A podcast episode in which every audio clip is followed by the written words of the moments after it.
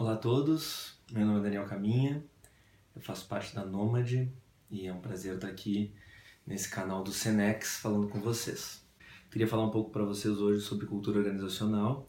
Eu sou psicólogo, tenho especialização em análise institucional e dentro da abordagem sistêmica e, e a partir desse olhar venho desenvolvendo algumas reflexões a respeito desse tema. Bom, cultura organizacional não é algo novo, é um assunto que já vem sendo estudado há algum tempo e já é reconhecido há algum tempo. Porém, hoje a gente percebe um, um ganho maior de valor nesse assunto. E, e por que será, né?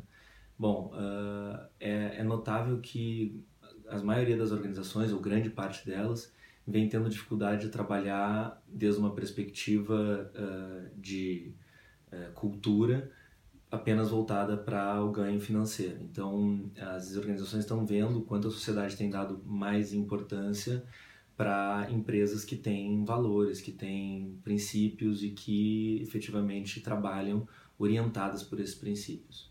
Então, as mudanças culturais vêm sendo muito importantes para as empresas, né?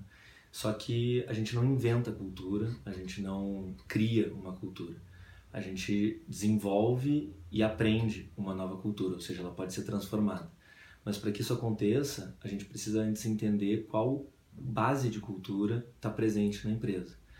Para saber isso, é importante baixar um pouco as resistências, baixar um pouco as preconcepções e poder ouvir, ouvir profundamente como que essa empresa, a partir das suas pessoas, pensa e age, né? Como é que ela interpreta o mundo. Um, isso é o que é, é onde a, cultura se manifesta nas atitudes da, da forma da empresa agir. Essas atitudes elas não são formadas só por comportamentos visíveis, mas elas também têm na sua origem crenças. Essas crenças são muitas vezes inconscientes ou invisíveis. Então, para trabalhar a cultura é importante primeiro entender e reconhecer esses aspectos de comportamento visível e invisível.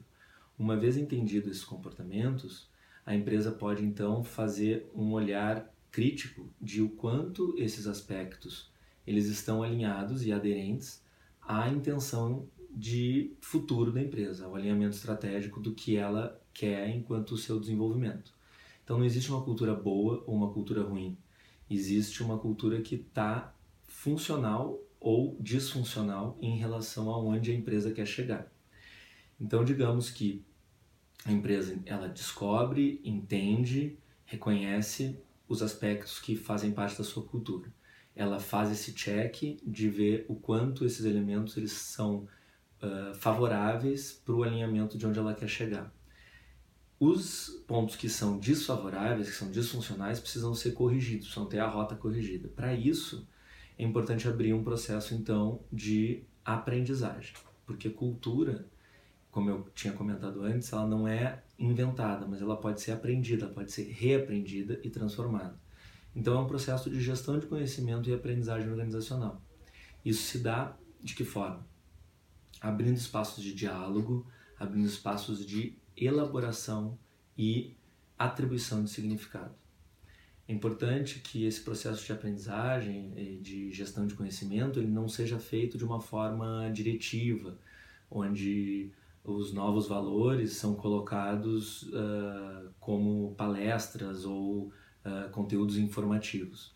É importante que esse processo se dê de uma maneira vivencial, que as pessoas, os colaboradores da empresa, possam efetivamente criticar esses valores, porque é na crítica, no exercício crítico de reflexão, que a gente atribui valor, a gente entende o significado desses elementos de cultura que muitas vezes são abstratos intangíveis né, uh, na composição desses valores. Então é importante que nesse processo de aprendizagem os colaboradores possam uh, vivenciar, praticar, experimentar esses valores e uh, falar sobre eles. Né?